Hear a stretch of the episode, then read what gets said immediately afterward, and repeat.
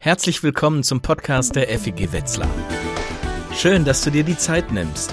Wir beten, dass die Worte in diesem Podcast zu dir sprechen und dass dein Herz oder vielleicht sogar dein ganzes Leben sich dadurch verändern, weil Gott dir ganz persönlich begegnet.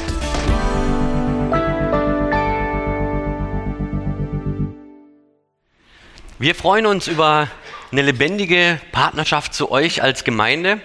Ähm, und das war von Anfang an uns wichtig, dass man sich gegenseitig kennenlernt. Äh, dass man voneinander was weiß, dass man sich mal trifft.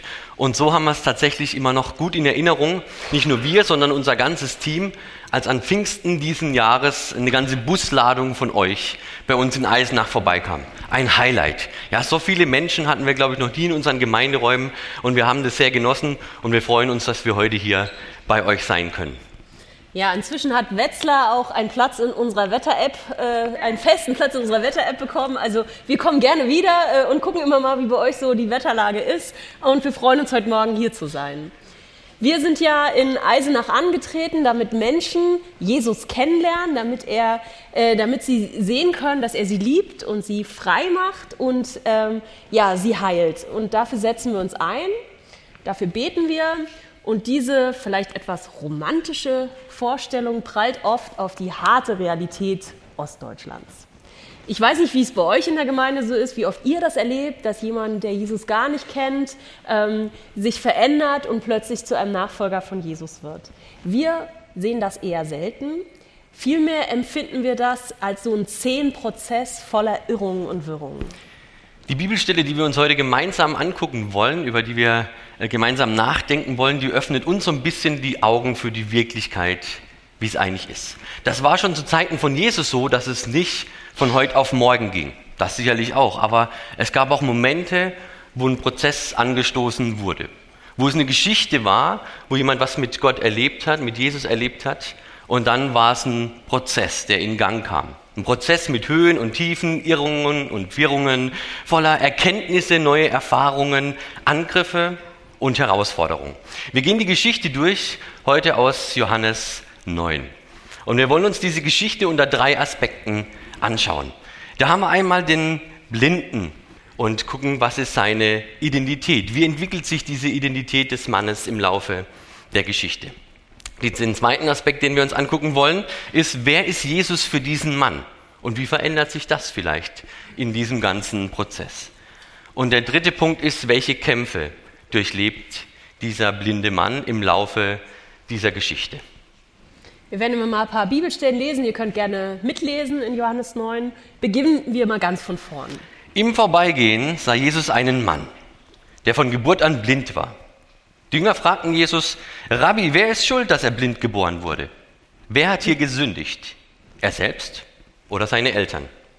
Das ist der Auftakt. Wir dürfen einen Blick werfen mitten in den Lebenskampf des Mannes. Er hat eine Behinderung und alle fragen sich, wer ist schuld daran? Ähm, damals war ja der Zusammenhang zwischen Krankheit und Strafe Gottes irgendwie noch viel enger. Aber wir kennen das auch heute. Wenn heute jemand eine schlimme Diagnose kriegt, dann fragt man sich selber, wie konnte es so weit kommen? Was hätte ich tun können, um das zu verhindern? Gesündere Ernährung, mehr Sport, weniger Stress. Dahinter steckt ja auch die Frage, bin ich schuld? Wir bekommen bei diesem Auftakt in diese Geschichte keine Innenansicht des Mannes. Aber die Tatsache, dass das die Jünger ansprechen beim Vorbeigehen, zeigt, das war ein Riesenthema in der damaligen Zeit. Ganz sicher hat sich das der Blindgeborene auch gefragt. Er stellt sich die Frage seines Lebens, seiner Identität, bin ich schuld an meinem Blindsein? Und Jesus erklärt seinen Jüngern, äh, dass niemand daran schuld ist, erklärt sie auf, dass die Frage nach dem Warum sich hier vielleicht gar nicht so gut stellt, sondern eher die Frage gestellt werden sollte, wozu das Ganze? Und dann heilt er diesen Mann. Das ist ein bisschen unspektakulär, ungewöhnlich vielleicht spektakulär, so rum, äh, aber wirksam, was er tut. Ähm, er kann wieder sehen. Der Mann hat eine tiefe Erfahrung mit Jesus gemacht. Jesus hat ihn auf eine Weise berührt, die seinen innersten Kampf, seine große Lebensfrage direkt betraf. So ging es auch Jessica. Plötzlich hatten wir eine Nachricht von ihr auf unserem Instagram-Account. Ähm, sie hat sich im Internet auf die Suche nach Christen in ihrer Stadt gemacht, weil sie plötzlich von Jesus berührt wurde. Und zwar hat sie mal Geigenunterricht genommen äh, und ihre Geigenlehrerin war Christ. Oder ist Christin. Und äh, immer zum Schluss, wenn sie sich verabschiedet haben, hat sie nicht nur Tschüss gesagt, sondern ich wünsche dir noch einen gesegneten Tag. Und das hat sie immer gemacht. Das war verwunderlich und komisch. Und irgendwann an diesem einen Tag hat es Jessica mitten ins Herz getroffen. Krass, sie wünscht mir einen gesegneten Tag.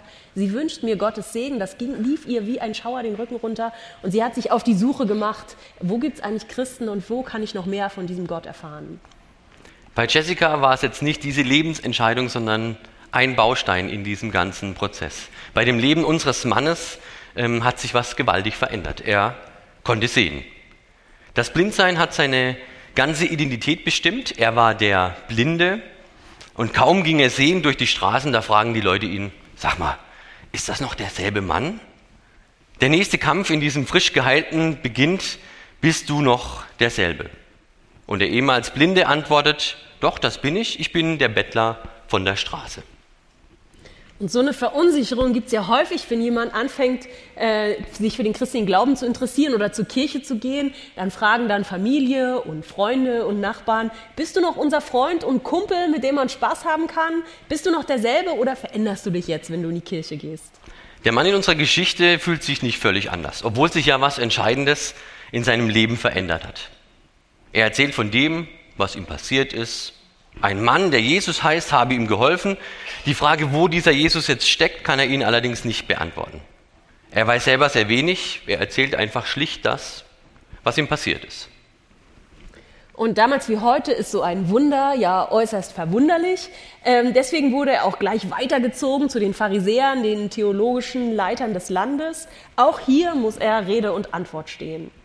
Und auch hier beginnt er nicht zu interpretieren oder auszuschmücken, sondern bleibt bei dem, was er erlebt hat. Der Mann strich einen Brei auf meine Augen, Vers 15. Ich wusch mein Gesicht und jetzt kann ich sehen. Mit dieser Klarheit verkündet der Mann eigentlich am deutlichsten, was Jesus getan hat. Er schmückt die Tat von Jesus nicht aus, er versucht sie nicht zu interpretieren. Ähm, er sagt einfach, was passiert ist. Zum einen, weil er für sich selber ja noch gar keine Interpretation gefunden hat. Und zum anderen zeigt er auch so, dass er total ehrlich ist. Doch die Pharisäer, die wünschen sich eine Interpretation. Sie wollen diese Sache einordnen können. Ist dieses Wunder ein Zeichen, ähm, dass, dass Jesus von, von Gott kommt irgendwie? Na, aber dann, wie passt das dann zum Sabbat? Also dann hätte ja Gott einen anderen Tag gewählt. Er, er hüllt ja nicht seine eigene Sabbatregel irgendwie aus. Aber wie kann das sein, ähm, wenn er nicht von Gott ist, dass ein Sünder sowas tun kann? Und bei den Pharisäern gehen die Meinungen auseinander. Also Fragen Sie den Mann, der das ganze Jahr am eigenen Leib erlebt hat. Vers 17. Was hältst du denn von ihm? Du bist doch der, den er sehend gemacht hat. Und der Mann antwortet, er ist ein Prophet. Auch etwas, was Menschen häufig passiert, die sich beginnen für Jesus zu interessieren oder erste Begegnungen und Erfahrungen mit ihm haben.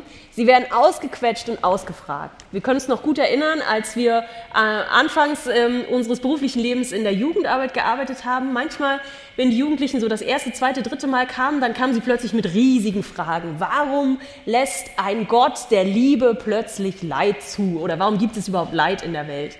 Ähm, also wir haben in so einer Jugendgruppe gearbeitet, wo ca. 90 Prozent keine Christen waren. Und dann kamen sie irgendwann mit diesen ganz krassen Lebensfragen, so als 13-, 14-Jährige. Und dann wussten wir, äh, ah ja, okay, jetzt ist ihre Begeisterung für die christliche Jugendgruppe zu Hause angekommen. Und die Eltern haben mal ein paar Fragen gestellt. Äh, bist du dir überhaupt bewusst, äh, in was für eine Gruppe du da gehst? Hier, wenn es ein Gott der Liebe ist, warum lässt er eigentlich Leid zu? Ähm, sie konnten solche Antworten natürlich noch gar nicht geben, weil sie gar nicht äh, sich für Gott entschieden haben oder wussten, ob sie mit Jesus leben wollen. Sie hatten einfach Interesse an der Gemeinschaft und an ja, dieser christlichen Jugendgruppe. Die Antwort unseres Mannes, sie blieb schlicht. Aber es ist eine erste Interpretation, die er da für sich findet. Nicht mehr nur ein Mann namens Jesus, sondern inzwischen ein Prophet. Also ein Gesandter von Gott. Ein Schritt, eine Veränderung, eine Interpretation. In all diesen Kämpfen, die er da durchsteht, hat er eine Meinung gefunden. Und diese Meinung ist eine andere wie die, die die theologischen Leiter an den Tag legen. Für ihn steht fest, dieser Mann, der mich geheilt hat, der muss irgendwie von Gott gesandt sein. Er selbst ist auch nicht mehr der Bettler, sondern jetzt der Geheilte. Der Kampf um ihn herum geht allerdings weiter, denn die Pharisäer befürchten irgendwie auch, dass da etwas Übernatürliches passiert ist, was sich mit ihrer Glaubenssicht nicht so ganz äh, vereinbaren lässt und deswegen versuchen sie es nochmal ganz rational. war der Mann überhaupt blind? Damit würde man ja aus der ganzen Wunderthematik aussteigen können. Und wer könnte das besser beantworten als seine Eltern? Also solche rationalen Einwände auf ähm, erlebte Wunder sind ja in Deutschland auch immer so eine Sache. Wir sind ja ein sehr kopflastiges Land und natürlich hat man dann irgendwie eine Idee, woher das kommen könnte. Ja, es folgen äh, Argumente, die man durchspielt und man sagt, ja, das war eine ganz normale Reaktion des Gehirns oder eine Fehlinterpretation. Vielleicht ist dieses Wunder, von dem du erzählst, erzählst auch einfach nur Zufall gewesen. Die Reaktion der Eltern ist spannend. Ja, sie bestätigen, unser Sohn wurde blind geboren, aber sie stellen sich nicht hinter seine Aussage, dass er geheilt wurde. Wir haben keine Ahnung, auf welche Weise er sehend wurde oder wer ihn sehend gemacht hat. Fragt ihn selbst. Er ist alt genug, um selbst zu antworten. Ein Vers später erfahren wir, dass sie diese Antwort aus Angst gaben. Ähm, Angst davor, dass ihr Junge gesellschaftliche Nachteile hatte. Denn ähm, ein Synagogenausschluss stand im Raum und das wäre dann ein Ausschluss aus dem funktionierenden Sozialsystem. Die Pharisäer, sie bleiben unzufrieden. Diesmal versuchen sie es mit geistlicher Erpressung. Gib Gott die Ehre. Wir wissen, dass dieser Mann, also Jesus, ein Sünder ist. Und auch hier bleibt der Geheilte absolut klar. Er gibt keine Interpretation der Sache, er lässt sich nicht auf irgendeine so Randdiskussion ein. Er sagt, ob er ein Sünder ist, das weiß ich nicht. Aber eins weiß ich, ich war blind und jetzt sehe ich. Absolut faszinierend. Er gibt Jesus nicht das Label, das andere sich wünschen, dass er Jesus gibt. Er sagt das, was er beurteilen kann. Das, was er selber erlebt hat. Und die Pharisäer fragen weiter, wie hat er dich sehend gemacht? Wie kam das zustande? Der Kampf hört nicht auf. Und der Mann geht dann zum Gegenangriff über. Das habe ich euch schon erzählt, aber ihr habt ja nicht zugehört. Warum wollt ihr es noch einmal hören? Möchtet ihr vielleicht auch seine Jünger werden? In diesem ganzen Drama, wer bin ich, wer ist Jesus, schlägt der Mann zurück. Denn das war ja die größte Angst der Pharisäer, dass Jesus zu viele Anhänger bekommt, zu viele Menschen, äh, die seine Nachfolger werden. Und dass der Hype um Jesus noch größer wird. Der Geheilte war der Diskussion müde, also trifft er sie an ihrem wundesten Punkt. Ihr wollt wohl selber seine Jünger werden? Und das können sie natürlich nicht auf sich sitzen lassen. Sie schimpfen zurück und in ihrem ganzen Ärger fällt ihnen keine andere Beleidigung ein als selber. Kennt man von Grundschulkindern vielleicht, da sagt der eine zum anderen, du Dummkopf, und es kommt zurück, selber. Du bist ein Jünger dieses Menschen in Vers 28. Wir aber sind Jünger von Mose. Wir wissen, dass Gott zu Mose gesprochen hat, aber von diesem Mann wissen wir noch nicht einmal, woher er kommt. Und damit gibt er ihm eine Steilvorlage für eine wunderbare apologetische Argumentation. Als Theologiestudent hätte man dafür 15 Punkte bekommen. Der, Theologie, äh, der Geheilte sagt, nicht der Theologiestudent, der Geheilte sagt. Das ist ja wirklich seltsam. Ihr wisst nicht, wo er kommt und mich hat er sehend gemacht. Wir wissen doch alle, dass Gott das Gebet von Sündern nicht hört. Er hört nur auf die, die ihn ehren und seinen Willen befolgen. Seit die Welt besteht, hat noch niemand von einem Menschen berichtet, der einen Blindgeborenen sehend gemacht hat. Käme dieser Mann nicht von Gott, dann wäre er davon, dafür, äh, dazu nicht fähig gewesen. Und damit hat er sie argumentativ platt gemacht. Sie sind am Ende, wehren sich ein letztes Mal mit einem fiesen Angriff. Vers 34. Du bist ja schon von deiner Geburt an ein ausgemachter Sünder. Und dann willst du uns belehren? Nachdem sie Jesus, Jesus dieses Label nicht geben können, hängen sie es dem Mann an. Und dann schmeißen sie ihn aus der Synagoge raus. Wenn Argumente ausgehen und man in einer Diskussion unterliegt, dann kann man das entweder eingestehen oder man reagiert gemein und beleidigend. Oft spüren Menschen instinktiv, wo man den anderen, das Gegenüber, am stärksten treffen kann. Das passiert hier. Sie treffen den Gehalten wieder an seinem wundesten Punkt. Die Frage nach seiner Identität. Bin ich irgendwie schuld daran, dass ich blind geboren wurde? Was habe ich falsch gemacht? Was für Kämpfe, was für Diskussionen. Und das zu einem Zeitpunkt, wo der Mann, der Bettler, der Gehalte noch gar kein Nachfolger von Jesus ist. Er war einfach, hat einfach was mit Jesus erlebt. Er ist, sage ich mal, einfach nur geheilt worden. Er weiß selber noch gar nicht, wie er das einordnen soll. aber diese Begegnung mit Gott, dieses übernatürliche Handeln Gottes stellt die Weltsicht seiner Mitmenschen so sehr auf den Kopf, dass sie ihn ausquetschen und angreifen. Interessanterweise führen diese Angriffe dazu, ähm, dass aus dem Mann namens Jesus plötzlich ein Prophet wird, also ein Mann, der von Gott gesandt ist. Gegenangriffe können irritieren, aber sie können auch unseren Glauben festigen. Durch die Angriffe der Pharisäer hat der Mann verstanden, sie haben Unrecht. Wenn ich bei dem bleibe, was ich mit Jesus erlebt habe, dann gewinne ich die Überzeugung, Jesus muss von Gott kommen. Das finde ich das Spannendste an dieser missionarischen Arbeit, äh, dass man jederzeit in seinem Glauben hinterfragt werden kann und das auch wird. Da werden Argumente angeführt, die sind logisch durchdacht, die sind klar ähm, und ähm, sie greifen oft dort an, wo ja meine Zweifel selber sitzen, wo ich merke, oh, das beschäftigt mich gerade selber, da weiß ich selber nicht weiter und an dem Punkt setzt es oft an. Oder sie greifen mich an in meiner Frage nach meiner Identität. Wer bin ich eigentlich in Jesus? Und deswegen ist dieses Gespräch mit den Menschen, die nicht glauben, so herausfordernd.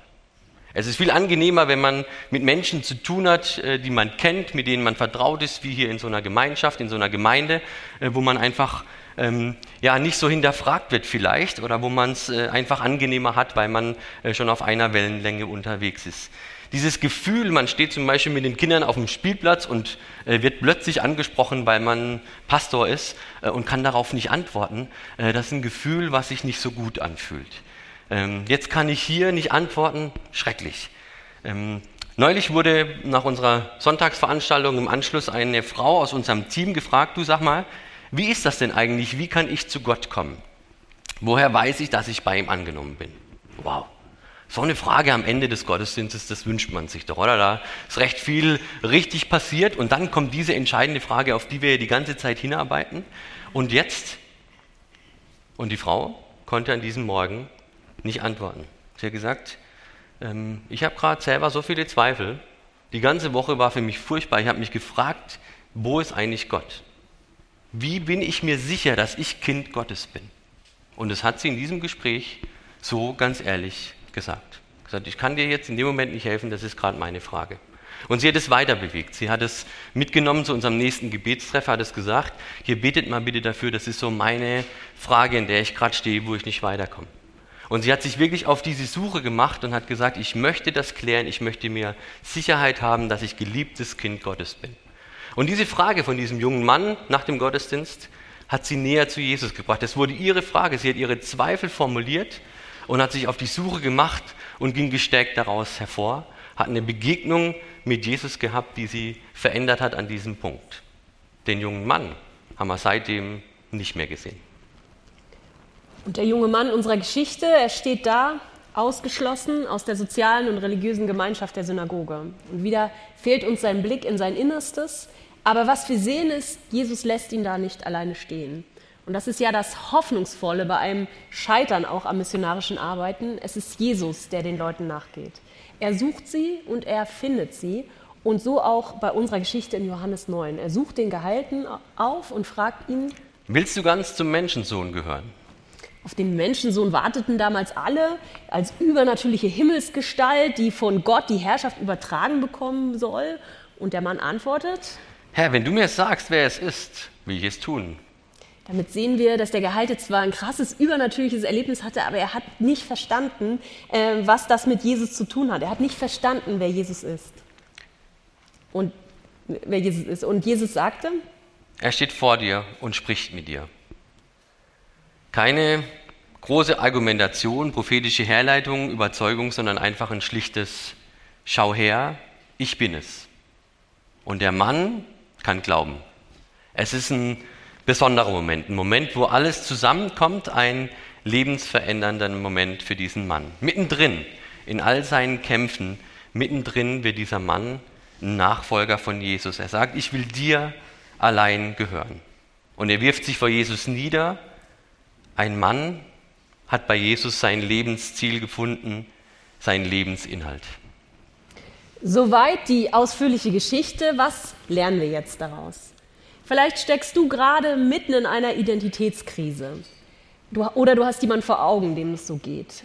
Du, lässt, du bist blind für das, wer du bist und fragst dich, ähm, ob Jesus das heilen kann.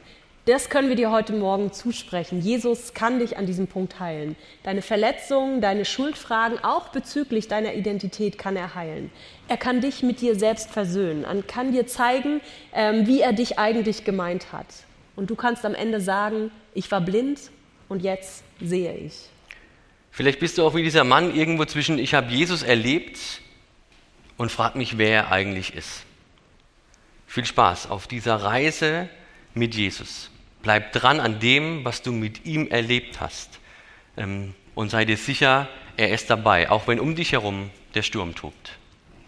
Vielleicht fragst du dich aber auch, wie das heute überhaupt noch geht, dass Menschen zu Jesus kennenlernen, zu echten Jesus-Nachfolgern werden. Und wir sehen an dieser Geschichte, es ist eine Reise mit so Höhen und Tiefen. Und der Mann in unserer Geschichte ist ja kein evangelistischer Prediger, äh, so wie vielleicht Paulus oder Petrus das waren. Und trotzdem können wir von ihm lernen, ähm, wie man äh, von Jesus erzählt, auch gegenüber einem Publikum, das nicht unbedingt einem wohlwollend begegnet. Äh, auch in den ganzen Zweifeln, in die man selber hat. Der Mann war ja noch nicht fertig. Und ich meine, wir sind ja auch nicht fertig. Wer von uns ist schon ein fertiger, geheiligter Christ? Und was wir lernen können, ist, dass gilt, authentisch zu bleiben in dem, was man erlebt hat. Auch wenn man angegriffen wird, nicht auszuschmücken, nicht zu übertreiben, einfach das zu sagen, was man erlebt hat und auch das zu sagen, was man glaubt oder eben auch, was man nicht glauben kann. Und das hat so eine Kraft, das rüttelt an der Weltsicht der Menschen um dich herum. Das Erlebte kann man nicht zurechtbiegen. Ähm, der Mann hat in der Geschichte Jesus ja nie ein Label gegeben, was er, selber, äh, was er selber ihm nicht geben konnte oder was er nicht glauben konnte. Er hat Jesus nie größer gemacht, als er ihn erlebt hat oder als er das glauben konnte, aber auch nie kleiner. Also bleib authentisch. Ehrlichkeit, authentisches Leben, das sind so Schlagwörter für uns heute, nach denen Vorbilder gesucht werden in unserer Gesellschaft.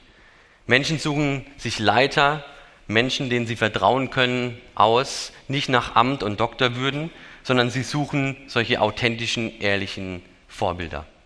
Bleib authentisch, auch in deinen Zweifeln. Das macht dich zu einem interessanten Gesprächspartner, vielleicht sogar für ein Vorbild für Menschen um dich herum. Und das lässt dich auch geistlich wachsen. Wir brauchen die Auseinandersetzung mit den Nichtchristen, das Reiben, äh, die uns hinterfragen, denn das schärft unseren Blick für, unsere eigenen, für unseren eigenen Glauben. Das hat diesen Mann näher zu Jesus gebracht. Er wusste nämlich, was er glauben konnte und er wusste auch, was ihm noch fehlte und das konnte er formulieren als Bitte gegenüber Jesus. Wenn wir uns nicht bewusst sind, wo unser Glaube noch Schwäche hat, wo die äh, blinden Flecke sind, wo unsere Zweifel sitzen, dann können wir Jesus da gar nicht um Begegnung oder Hilfe bitten. Und in all den Herausforderungen und Fragen können wir dann in einer funktionierenden Gemeinschaft von Christen uns gegenseitig stärken, ermutigen und neu aussenden. Vertraue auf Jesus, er geht jedem nach. Amen.